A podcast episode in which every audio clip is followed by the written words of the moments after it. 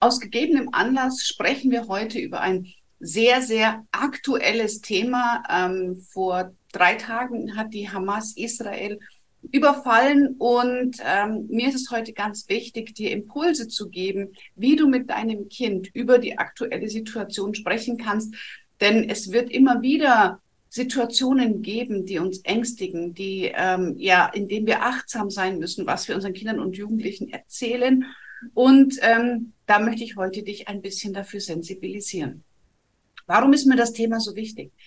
Vor zwölf Jahren ist meine Schwester nach Israel ausgewandert und lebt dort ungefähr 50 Kilometer vom Gazastreifen entfernt auf einer Farm und hat sich dort ihr Leben aufgebaut.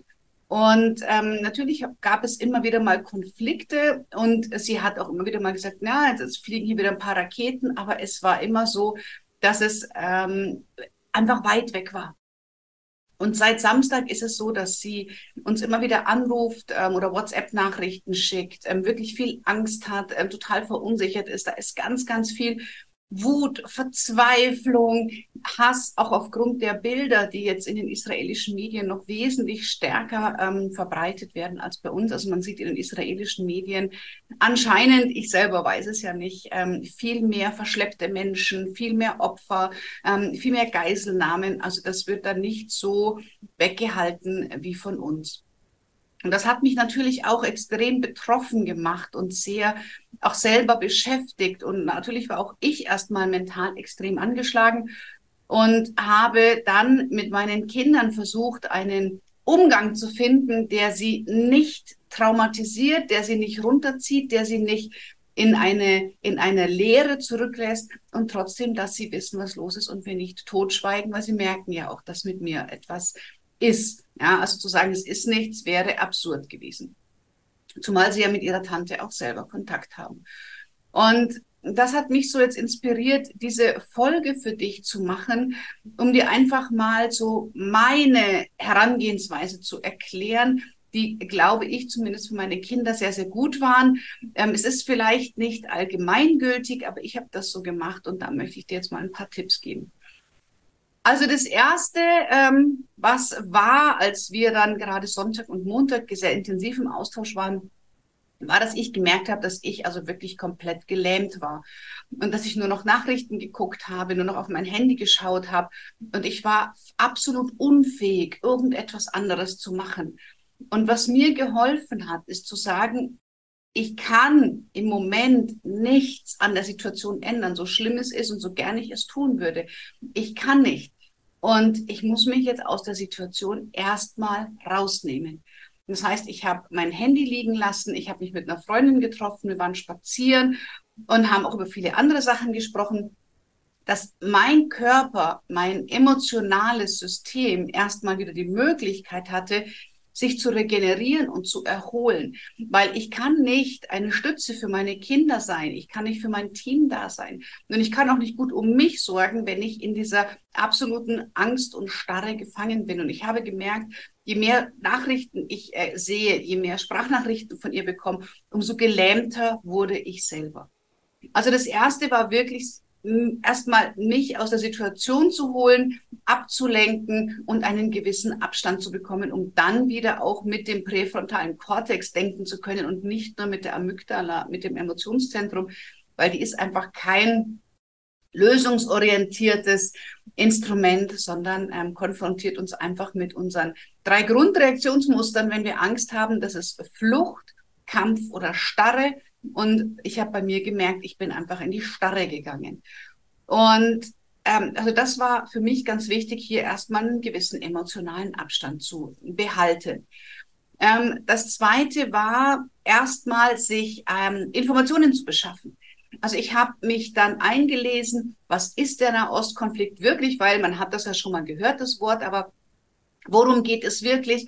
Was ist der, der Kern des aktuellen Konflikts, was hat es mit dem Israel zu tun ähm, und mit den Palästinensern? Und warum ist da der Gazastreifen? Und vielleicht auch noch, warum ist das Westjordanland? Und erstmal für mich mir das ganz viel Sicherheit gegeben, erstmal Informationen zu sammeln und mich an neutralen Stellen zu informieren, also nicht aus den Medien heraus, sondern ähm, einfach im Internet in ähm, auf glaubwürdigen, sachlichen Portalen, nicht zur aktuellen Situation, sondern ganz mal allgemein.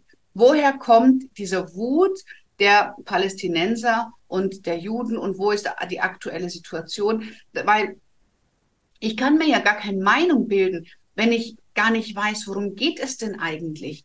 Und ich kann kein Verständnis für beide Seiten haben, wenn ich nur der einen Seite zuhöre. Ja, das ist wie in einem Streit bei den Kindern auch. Ich kann mir keinen Überblick über einen Streit machen, wenn ich nur die eine Situation oder eine Position kenne, weil natürlich beide Positionen sagen, ich habe recht. Ja, also habe ich mir da erstmal einen umfassenden Überblick verschafft und ähm, bin zwar jetzt immer noch keine Nahostexpertin, aber ich weiß zumindest, wo kommt der Konflikt her, dass der schon wirklich seit äh, 1948 auch schon wirklich schwelt und auch zum Teil schon davor. Ähm, ich kann die Situation besser nachvollziehen. Ich habe mich politisch ein bisschen eingelesen. Also das gab mir persönlich Sicherheit. Und wir Menschen, wir haben vier emotionale Grundbedürfnisse. Sicherheit, Bindung, Autonomie und Selbstverwirklichung. Und das Bedürfnis, was unbedingt oder das, das und das ist erste, wenn man es hierarchisch in Beziehung setzen möchte, ist Sicherheit. Das heißt, wenn ich mich nicht sicher fühle, habe ich Angst. Wenn ich Angst habe, dann kann ich weder Bindungen eingehen, noch mich äh, autonom entwickeln oder mich sogar selbst verwirklichen. Das heißt, Sicherheit ist extrem wichtig, weil Unsicherheit bedeutet Abwesenheit von Sicherheit. Das heißt, ich habe mir erstmal wieder Sicherheit in mein System geholt und habe hier entsprechend in meinem System ähm, ja, mein, mein Cortisolspiegel runtergefahren, mein Stress runtergefahren, ähm, habe meinen Hormonhaushalt erstmal wieder in den Griff gekriegt, habe mich dann informiert, dann hat sich mein Puls wieder regenerieren können. Also all diese körperlichen Stresssymptome sind erst durch den Abstand und dann durch die Informationen konnten sie sich wieder regulieren. Ähm, das war erstmal die ersten zwei Sachen, die ich gemacht habe. Das dritte war dann zu überlegen, wie spreche ich denn mit meinen Kindern über die Situation, weil sie merken natürlich auch, ähm, dass irgendwas ist. Ich kann es nicht fernhalten und habe mit den Kindern versucht, ähm, eine neutrale Berichterstattung, sagen wir es mal so, zu führen. Das heißt, ähm, ich habe ihnen erklärt, erstmal das, was ich gelesen hatte, die geschichtlichen Ursachen. Also passt auf, da in Israel, da gibt es einmal die, die Palästinenser, daraus gibt es die, die, die ähm, Fraktion der Hamas und so weiter und so fort. Habe ihnen das erstmal erklärt, was ist der Ursprung dieses Konflikts. Ähm, und dass die beiden sich jetzt streiten und dass das natürlich auch sehr furchtbar ist, dass wir mit der Kathi aber in Kontakt sind, ähm, dass wir uns regelmäßig austauschen, haben ausgemacht, sie schickt alle zwei Stunden ein Lebenszeichen und, und, und. Also ähm, das habe ich Ihnen so erklärt, aber nicht aus einer tiefen Emotion heraus. Und ich habe Ihnen gesagt, natürlich habe ich Angst. Und ich habe Ihnen gesagt, natürlich geht mir das Ganze auch nah. Und gesagt, na, na, natürlich lässt mich das nicht kalt. Aber ich kann von hier aus nichts ändern. Und ich für mich habe entschieden, mich nicht zu sehr von den Emotionen fangen zu lassen, weil damit helfe ich meiner Schwester nicht. Im Gegenteil, wenn ich ihr ein, eine Safe Place ähm, biete und wenn es nur mit Worten ist, dass ich sage, hey, du kannst weinen, du kannst schwach sein, ich kann das aushalten, dann bin ich für sie eine viel größere Stütze, wie wenn ich selber in Panik verfalle und sage, boah, ich kann das nicht ertragen, das ist alles so schlimm, weil dann will sie mich ja unbewusst schützen. Na, also insofern helfe ich ihr, indem ich stark bin und ich für mich meine Strategien entwickelt habe, wie ich stark sein kann. Und da weiß ich, was ich einfach brauche. Abstand und Informationen. Und das habe ich meinen Kindern so gesagt. Ich habe ihnen auch gesagt, ihr braucht euch da gar nicht so groß drum kümmern. Ähm, ihr kriegt das wahrscheinlich überall mit, dass gerade dieser Krieg ist. Ähm, wenn es wichtige Sachen gibt, werde ich euch informieren. Wenn ihr Fragen habt, dann stellt sie mir bitte. Ähm, aber ich möchte, ja, also ich werde euch, ich verspreche euch, wenn es wichtig ist, sage ich euch, was Sache ist. Ansonsten müsst ihr euch jetzt damit gar nicht so sehr befassen. Und das war für die Kinder auch völlig in Ordnung. Also so war einfach unser oder ist unser Umgang aktuell mit der Situation. Ähm, wir haben ähm, natürlich auch viele Bekannte äh, in Israel, meine Tante hat ähm, viele Jahrzehnte in Israel gelebt, die hat einen Israeli geheiratet. Ähm, meine komplette Familie ist jüdisch. Also wir sind da schon sehr mit dem Thema verwurzelt, ohne dass ich jetzt als äh, benutze, um irgendwie Reichweite oder Fame zu bekommen. Das fände ich jetzt falsch. Aber trotzdem gibt es einfach eine gewisse Verbundenheit. Und ähm, was ich ganz wichtig finde, wenn wir Eltern über solche Situationen mit dem, mit, über, mit unseren Kindern oder Jugendlichen äh, sprechen, ist es wichtig, erstmal sich selber zu sortieren. Also nicht den eigenen emotionalen Ballast, die eigenen Ängste, die eigene Verunsicherung bei den Kindern abzuladen, wie bei einer guten Freundin, sondern erstmal sich selber sortieren und überlegen, was tut mir jetzt gut. Mir hat es gut getan, meine Tränen bei meiner Freundin zu lassen. Mir hat es gut getan, mir Informationen zu holen. Also mein Bedürfnis nach Bindung, mein Bedürfnis nach Sicherheit ähm, habe ich erstmal wirklich gestillt und natürlich auch nach Autonomie, weil ich für mich selber entschieden habe, wie werde ich mit der Situation umgehen. Und das waren, das, das möchte ich Eltern einfach raten, dass man nicht seine eigenen Emotionen ungefiltert über den Kindern ausschüttet, sondern erstmal aus der Erwachsenenposition heraus seine Emotionen filtern. Und unsere Kinder werden mit schrecklichen Informationen irgendwann konfrontiert sein, sei es mit Tod von Haustieren, mit von Freunden oder von Familienmitgliedern, ähm, sei es eben mit solchen Situationen äh, oder anderen Schicksalsschlägen. Ja, das, das, das Leben ist nun mal einfach so. Und wichtig ist einfach, sich selber zu kennen. Wie gehe ich damit um? Was brauche ich, um mich zu sortieren? Wie kann ich meinen Kindern die Sicherheit geben, ähm, die sie in dem Moment brauchen? Also genauso wie ich mit meiner Schwester, wo ich sage, ich kann ihr helfen, indem ich sie auffange emotional und nicht indem ich mitleide. Und ähm, das ist in meinen Augen einfach ein, ein, eine gute Möglichkeit, mit Kindern darüber zu sprechen. Also erstmal selber sortieren, erstmal selber gucken, was brauche ich. Erstmal selber klar werden, ähm, wie kriege ich meine Emotionen wieder in den Griff. Schützt bitte die Kinder vor zu viel Emotionen, mit denen sie nicht umgehen können.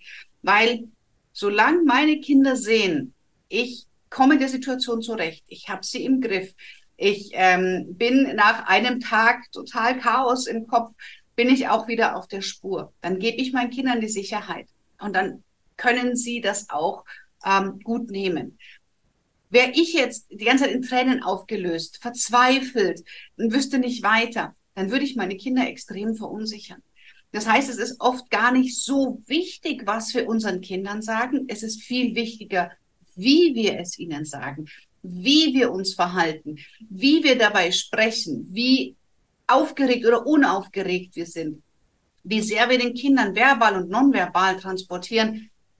Ich kümmere mich drum und ich bin der Erwachsene und ich habe es im Griff und ich sag's dir zwar, aber du musst dich nicht darum kümmern. Und diese Haltung den Kindern zu vermitteln in solchen Krisensituationen ist ganz, ganz wichtig. Das Jugendliche, also ich sage immer Kinder, aber ich meine immer Kinder und Jugendliche, ja. Ähm, also auch den, den Kindern und Jugendlichen wirklich zu zeigen, ich habe es im Griff und wenn es wichtig ist, dann verspreche ich dir, dass ich dich involviere. Und damit können Kinder und Jugendliche viel besser umgehen. Ähm, was mir auch wichtig ist, dass wir Kindern und Jugendlichen erklären, dass viele schlimme Situationen auch zu Propaganda- und PR-Zwecken genutzt werden. Und so furchtbar das ist, aber in dem aktuellen Fall, sowohl die Israelis benutzen die Bilder der entführten Geiseln der Personen, um natürlich in den, den Hass auf die Hamas zu stärken. Ähm, und umgekehrt ist das natürlich auch der Fall, dass man Bilder von zerstörten ähm, Hamas-Gebäuden zeigt, um den Wut auf die Israeli zu schüren. Und in all dieser Grausamkeit gibt es trotzdem Menschen, die diese Bilder zu Propaganda- und PR-Zwecken verbreiten, und zwar absichtlich verbreiten. Und hier muss man einfach ganz klar sagen, dass wir Kinder und Jugendliche und wir selber uns immer überlegen müssen, gibt es jemanden, der einen Vorteil davon hat, wenn man Informationen in diese oder jene Richtung streut? Und ganz oft ist das der Fall. Und wenn ich jetzt natürlich ganz viele Bilder sehe, die mein, auf die eine Seite quasi einzahlen und meine Parteilichkeit oder dass ich mich an einer Seite zugehöriger fühle, ähm, da muss man sich immer überlegen, ähm, was lasse ich mich dazu benutzen, lasse ich mich dazu instrumentalisieren. Weil normal in schrecklichen Zeiten schreckliche Bilder auch dazu benutzt werden, Menschen zu manipulieren.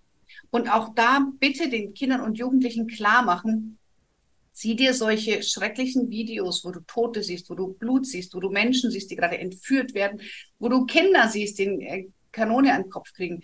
Schau dir diese Bilder bitte nicht an. Ja, sag auch in irgendwelchen Gruppenchats, sag, dass ihr diese Bilder nicht verbreitet haben wollt, ähm, dass man ja einfach wirklich auch hier ganz klar sagt, ich möchte mit diesen Bildern nicht konfrontiert werden, weil es bringt niemanden weiter. Es verstört die Kinder nur und die Jugendlichen, wenn sie solche Bilder sehen. Und es ist leider einfach auch Propagandamaterial. Und da müssen wir einfach unsere Kinder und uns selber sensibilisieren. Ich bekomme auch immer wieder jetzt Videos zugeschickt, Kira, kannst du das Video verbreiten, kannst du das verbreiten? Nein, weil ich mich dazu viel zu wenig auskenne. Und natürlich schlägt mein Herz für eine Seite. Ähm, aber ehrlich gesagt werde ich mich politisch komplett zurückhalten, weil ich das gar nicht meine Aufgabe, da irgendwas zu verbreiten, ein Statement zu machen. Und auf der anderen Seite ähm, ist es ja genau das, was eingesetzt wird, so Manip äh, äh, Multiplikatoren, um möglichst in eine Richtung entsprechend Material zur Verfügung zu stellen. Und natürlich, wie gesagt, es ist furchtbar, furchtbar, furchtbar, was da passiert. Und trotzdem sollten wir immer unseren gesunden Menschenverstand einschalten und sich wirklich überlegen, muss ich jetzt dieses Video aus Sensationsgier, ähm, um mich zu profilieren, um als selber gut dazustehen, muss ich dieses Video jetzt wirklich weiterleiten oder einfach nicht? Und ich glaube, mit diesen Ansätzen fahren wir ganz gut, ähm, zumindest Kindern und Jugendlichen das Gefühl zu geben, es ist schrecklich, was gerade passiert, verschließt die Augen nicht, aber ich als Erwachsener kümmere mich drum und ich übernehme Verantwortung und ich hole dich so weit ins Boot, wie ich der Meinung bin, dass es wichtig und richtig ist. Und ich hoffe, ich konnte dir dabei ein bisschen helfen, das ähm, erstmal für dich einzuordnen. Es gibt, glaube ich, noch ganz, ganz viele verschiedene Strategien. Hm, wie gesagt, ich habe dir jetzt mal meine gesagt, wie ich damit umgegangen bin. Ähm, und vielleicht ist ja das ein oder andere auch für dich dabei, wie du damit umgehst, würde mich sehr interessieren. Ähm, schreib mir gerne eine E-Mail an podcast.kiraliebmann.de, ähm, ob du noch andere Strategien hast, die vielleicht auch geteilt werden sollten und dürfen, dann freue ich mich sehr und würde das dann auch in einer der nächsten Podcast-Folgen dann verwenden. In diesem Sinne wünsche ich dir eine gute Zeit und hoffentlich bis zur nächsten Folge.